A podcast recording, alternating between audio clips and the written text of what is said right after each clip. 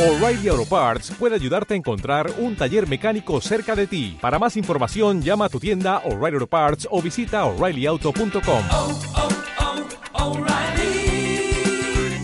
oh, Parts. Hola a todos y bienvenidos a Me Cambia Mac, tu canal donde hablamos sobre todo Apple y más. Hoy hablaremos del nuevo MacBook Pro de 13 pulgadas que Apple lanzó ayer al mercado. Vamos con la intro y comenzamos.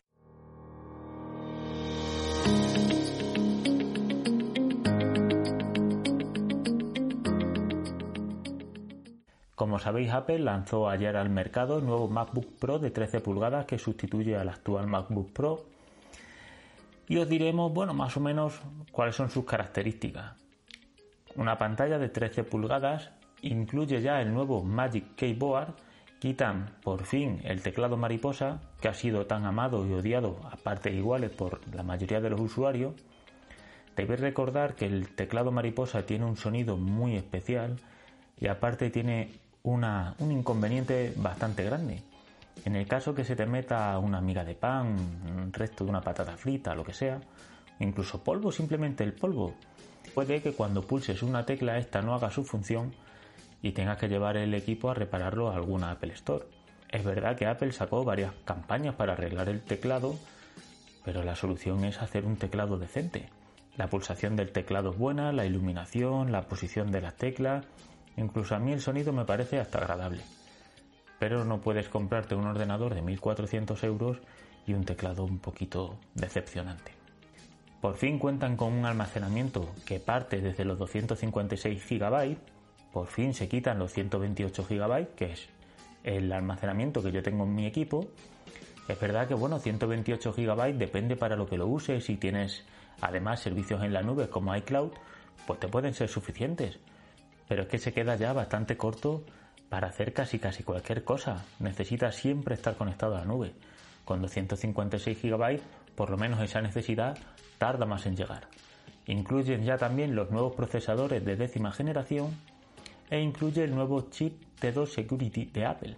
Deciros que el procesador de décima generación es verdad que está incluido en el nuevo MacBook Pro de 13 pulgadas, pero según qué equipo cojas, porque para llegar al MacBook Pro de 13 pulgadas con un procesador de décima generación, ya no puedes coger el equipo de partida de 1.499 euros, sino que tienes que llegar al equipo de 2.129 euros.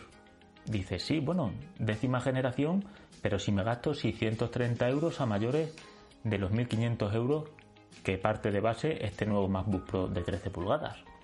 Vamos a ir por partes, vamos a hablar del nuevo teclado Magic Keyboard.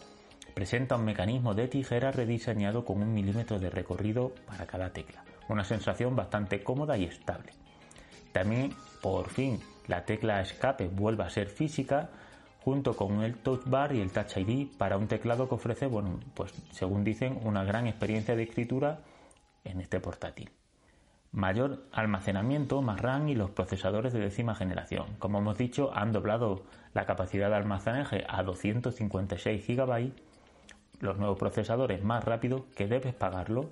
Como hemos dicho, el precio base de 1.499 euros solo incluye eh, los procesadores de octava generación, que luego los vamos a comparar con el MacBook Air, porque vais a ver, bueno, lo vamos a decir ya. El MacBook Pro con procesador de octava generación, es decir, este que acaba de salir al mercado, parte de los 1.499 euros. Pues un MacBook Air con procesador de décima generación lo puedes encontrar por 1.249 euros. Ambos con 8 GB de RAM, incluso los 8 GB de RAM en el MacBook Air son más rápidos. Los dos con 256 GB de disco duro pues, pues no, es, no es lógico. Debería ser o más caro el MacBook Air o más barato este nuevo MacBook Pro. Los precios aquí son un poco ilógicos. Es verdad que no todo es procesador, pero también deciros que este MacBook Pro, pues otra vez más, no tiene una gráfica dedicada. Tampoco sabemos si la gráfica Intel Iris Plus, el modelo G7, es el que lleva este MacBook Pro porque no aparece ninguna referencia. Hay diferentes configuraciones disponibles. La configuración 1, el precio base, los 1.499 euros, pues según va sumando precio, pues puedes elegir entre un Intel Core i5 de 4 núcleos a 1,4 GHz de octava generación o un Intel Core i7 de 4 núcleos a 1,7 GHz también de octava generación. 8 GB de RAM, el modelo DDR3 a 2133 MHz o 16 GB de RAM DDR3 a 2133 MHz. Por eso os digo que es más rápido la RAM del MacBook Air, porque el MacBook Air tiene una RAM de base DDR4 a 3733 MHz.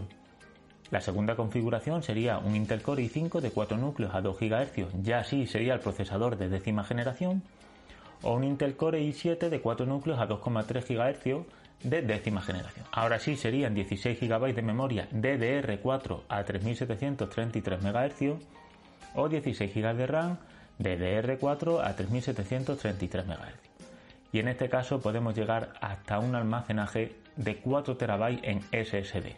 Esto es una pasada.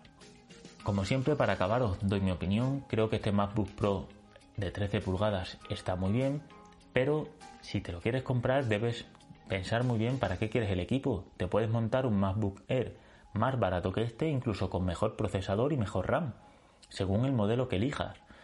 Si te quieres comprar el MacBook Pro porque bueno, es nuevo, lo acaban de sacar al mercado y quieres comprarte un gran equipo y disfrutar del procesador de décima generación, debes irte al modelo de 2.129 euros.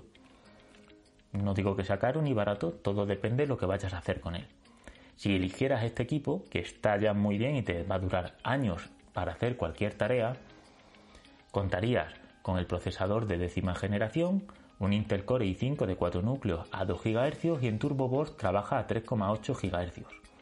Tiene una gráfica Intel Iris Plus, cuenta con 16 GB de memoria RAM DDR4 a 3733 MHz y 512 GB de almacenamiento SSD.